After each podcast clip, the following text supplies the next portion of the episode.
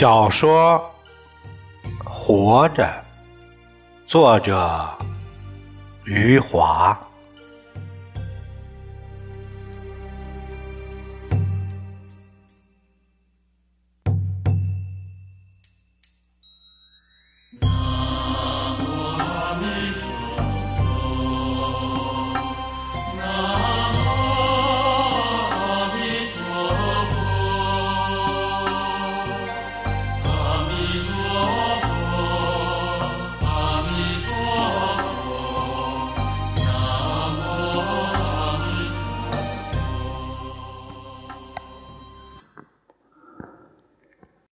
把长根儿也害了，看着他孤身一人走去，我心里是一阵阵的酸痛。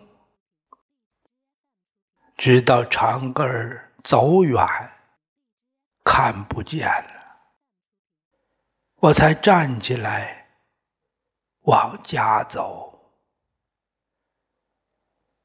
我到家的时候，天已经黑了。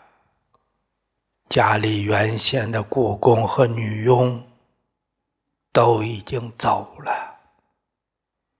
我娘和家珍在灶间，一个烧火，一个做饭。我爹还在床上躺着。只有凤霞还和往常一样高兴，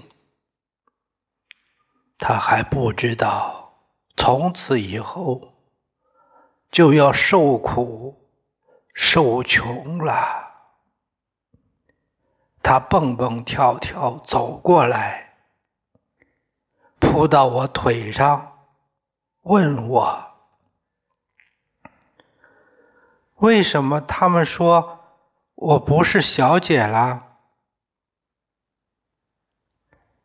我摸摸她的小脸蛋儿，一句话也说不出来。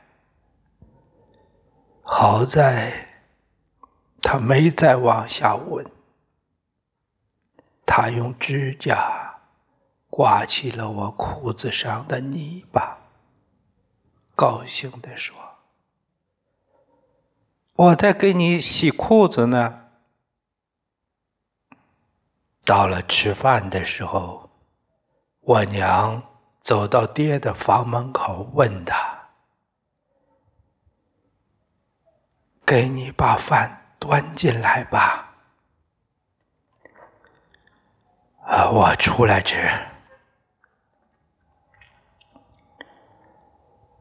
我爹三根指头。指着一盏煤油灯，从房里出来，灯光在他脸上一闪一闪，那张脸半明半暗，他弓着背，咳嗽连连。爹坐下后问我：“嗯。”债还清了，还清了，这就好，这就好。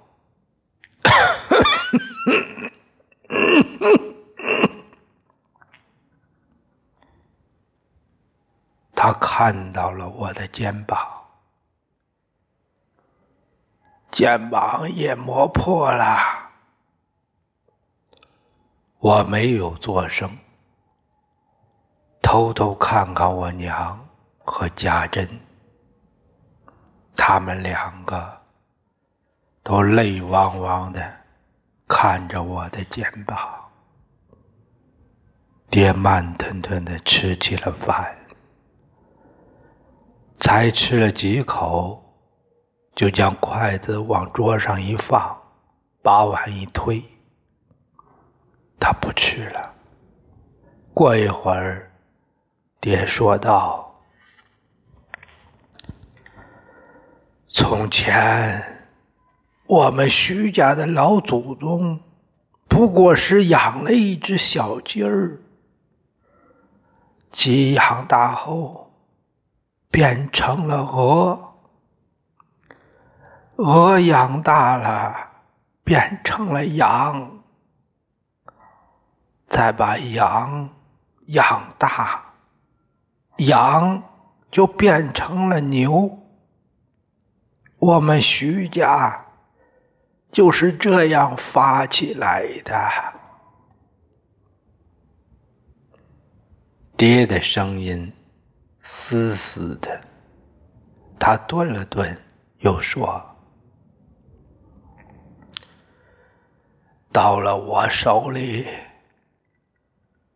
徐家的牛变成了羊，羊又变成了鹅，传到你这里，鹅。”变成了鸡，现在连鸡也没了。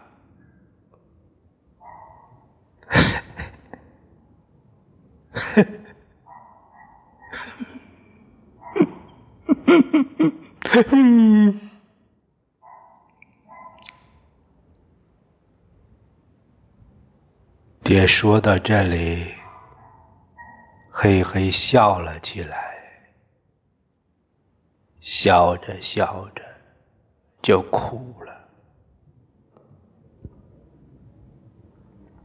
他向我伸出两根指头，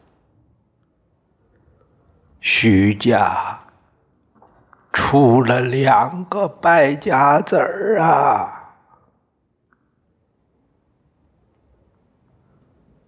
没出两天，龙二来了。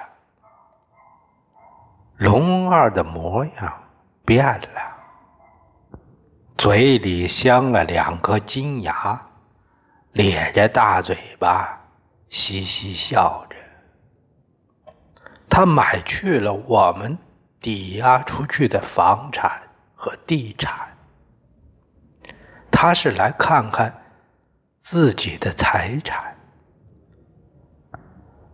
龙儿用脚踢踢墙基，又将耳朵贴在墙上，伸出巴掌拍拍，连声说：“结实，结实。”龙二又到田里去转了一圈，回来后向我和爹。作揖说道：“看着那绿油油的地，心里就是踏实。龙二一到，我们就要从几代居住的房子搬出去，搬到茅屋里去住。搬走那天。”我爹双手背在身后，在几个房间里踱来踱去，末了对我娘说：“哎呀，我还以为会死在这屋里呢。”说完。我爹拍拍绸衣上的尘土，伸了伸脖子，跨出门槛。我爹像往常那样，双手背在身后，慢悠悠地向村口的粪缸走去。那时候，天正在黑下来，有几个佃户。还在地里干着活他们都不知道我爹不是主人了，还是握着锄头叫一声“老爷”。我爹轻轻一笑，向他们摆摆手说：“ 不要这样叫了。”我爹。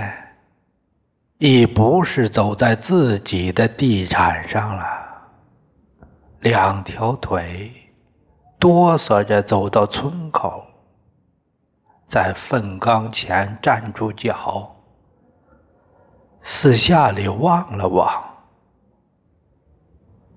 然后解开裤带，蹲了上去。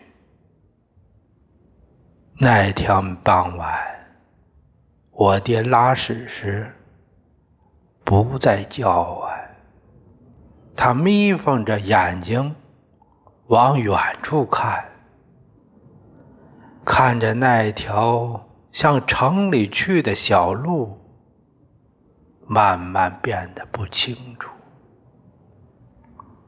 一个佃户在近旁俯身割菜。他直起腰后，我爹就看不到那条小路了。我爹从粪缸上摔了下来，那佃户听到声音，急忙转过身来，看到我爹斜躺在地上，脑袋。靠着粪缸一动也不动，佃户提着镰刀跑到我爹面前，问他：“老爷，没事吧？”我爹动了动眼皮，看着佃户，嘶哑的问：“你是谁家的，老爷？”我是王喜，我爹想了想后说：“哦，王喜，王喜，呃，下面有块石头，硌得我难受。”王喜将我爹的身体翻了翻。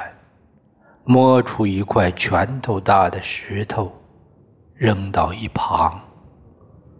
我爹重又斜躺在那里，轻声说：“哎，这下舒服了。呃，我扶您起来。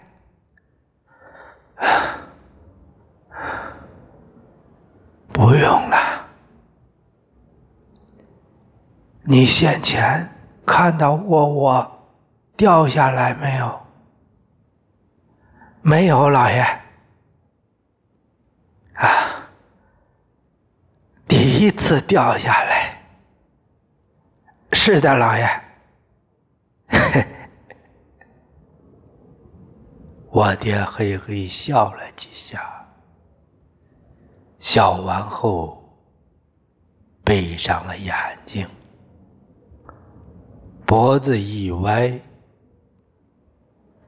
脑袋顺着粪缸滑到了地上。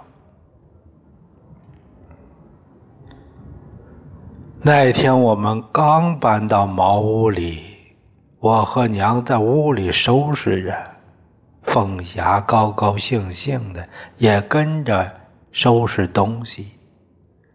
她不知道。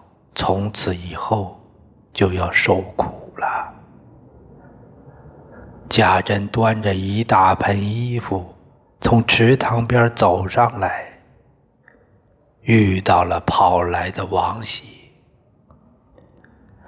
少奶奶，老爷像是熟了。我们在屋里听到家珍在外面使劲喊。娘，富贵，娘，没喊几声，家珍就在那里呜呜的哭上了。那时，我就想着是爹出事儿了。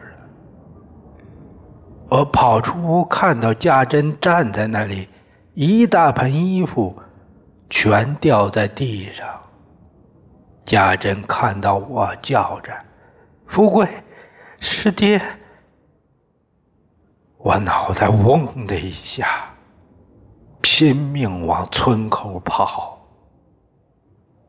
跑到粪缸前，我爹已经断气了。我又推又喊，我爹就是不理我。我不知道该怎么办。站起来往回看，看到我娘扭着小脚，又哭又喊的跑来，家珍抱着凤霞跟在后面。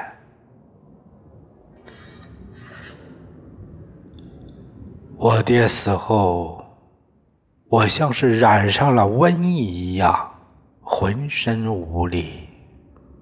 整日坐在茅屋前的地上，一会儿眼泪汪汪，一会儿唉声叹气。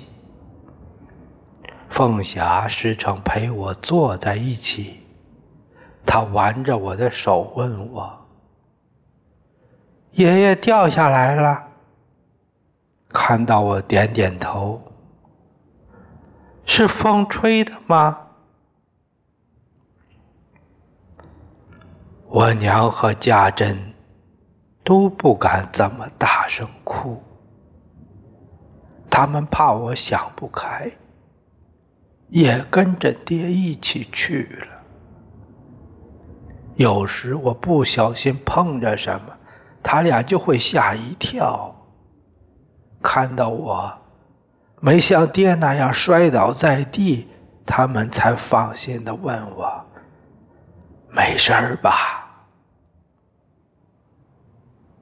那几天，我娘常对我说：“人只要活得高兴，穷也不怕。”他是在安慰我。他还以为我是被穷折腾成这样，其实我心里想着的。是我死去的爹，我爹死在我手里了。我娘和家珍，还有凤霞，却要跟着我受活罪。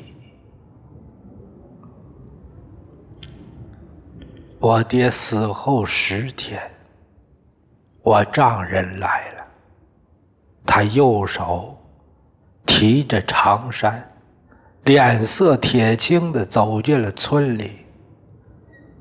后面是一台披红戴绿的花轿，十来个年轻人敲锣打鼓，拥在两旁。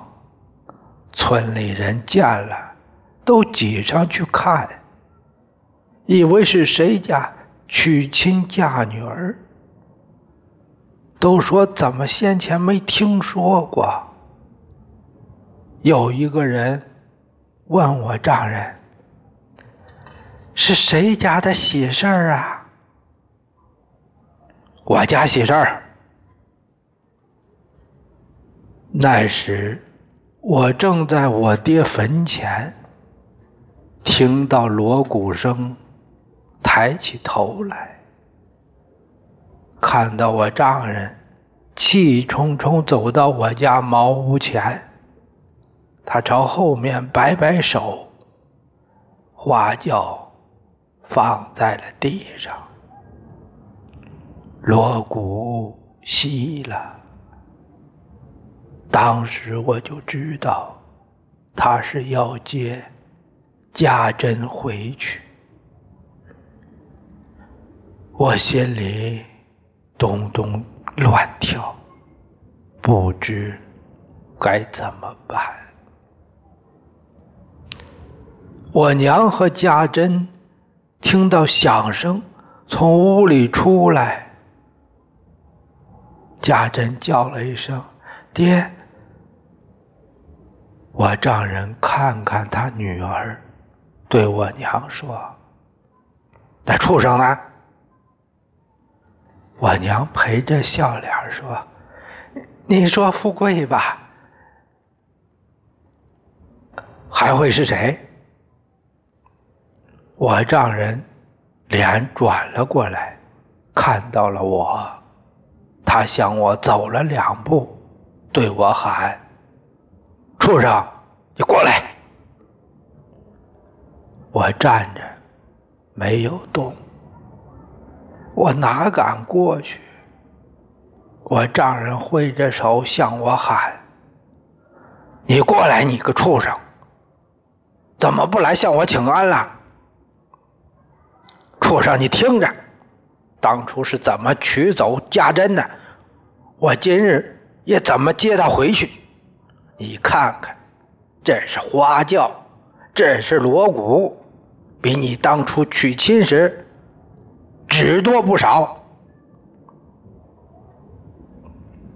喊完以后，我丈人回头对家珍说：“你快进屋去收拾一下。”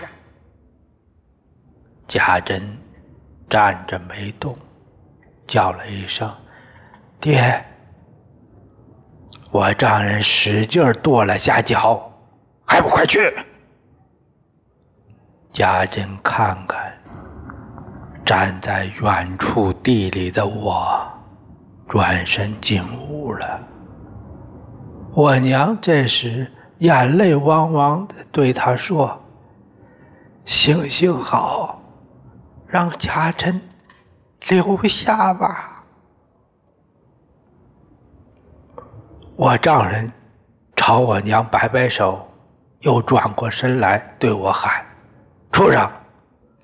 从今以后，家珍和你一刀两断，我们陈家和你们徐家永不往来。我娘的身体弯下去求他，求你看在富贵他爹的份上，让家珍留下吧。我丈人冲着我娘喊：“他爹都让他气死了！”喊完，我丈人自己也觉得有些过分，便缓了一下口气说：“哎，你也别怪我心狠，都是这畜生胡来。”才会有今天。说完，我丈人又转向我，喊道：“凤霞，就留给你们徐家。甄家肚子里的孩子，就是我们陈家的人了。”我娘站在一旁，呜呜的哭。她抹着眼泪说。这让我怎么去向徐家祖宗交代？家珍提了个包裹走出来，我丈人对他说：“上轿。”家珍扭头看看我，走到轿子旁，又回头看了看我。再看看我娘，钻进了轿子。这时凤霞不知从哪儿跑了出来，一看到他娘坐上了轿子，她也想坐进去。他半个身体才进轿子，就被家珍的手。推了出来。